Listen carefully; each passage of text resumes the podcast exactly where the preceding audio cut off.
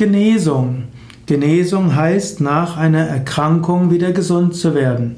Der Prozess der Genesung kann schneller gehen oder auch langsamer.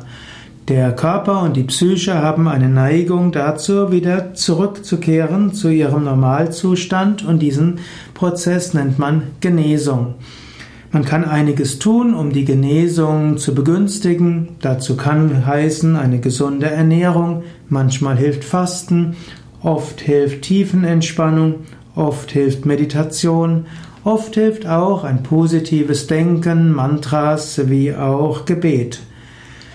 Auch für die geistige Genesung, die psychische Genesung kann hilfreich sein, spirituelle Praktiken zu machen, auch äh, spirituelle Bücher zu lesen, vielleicht sich auch in eine positive Umgebung zu begeben, wie ein Ashram.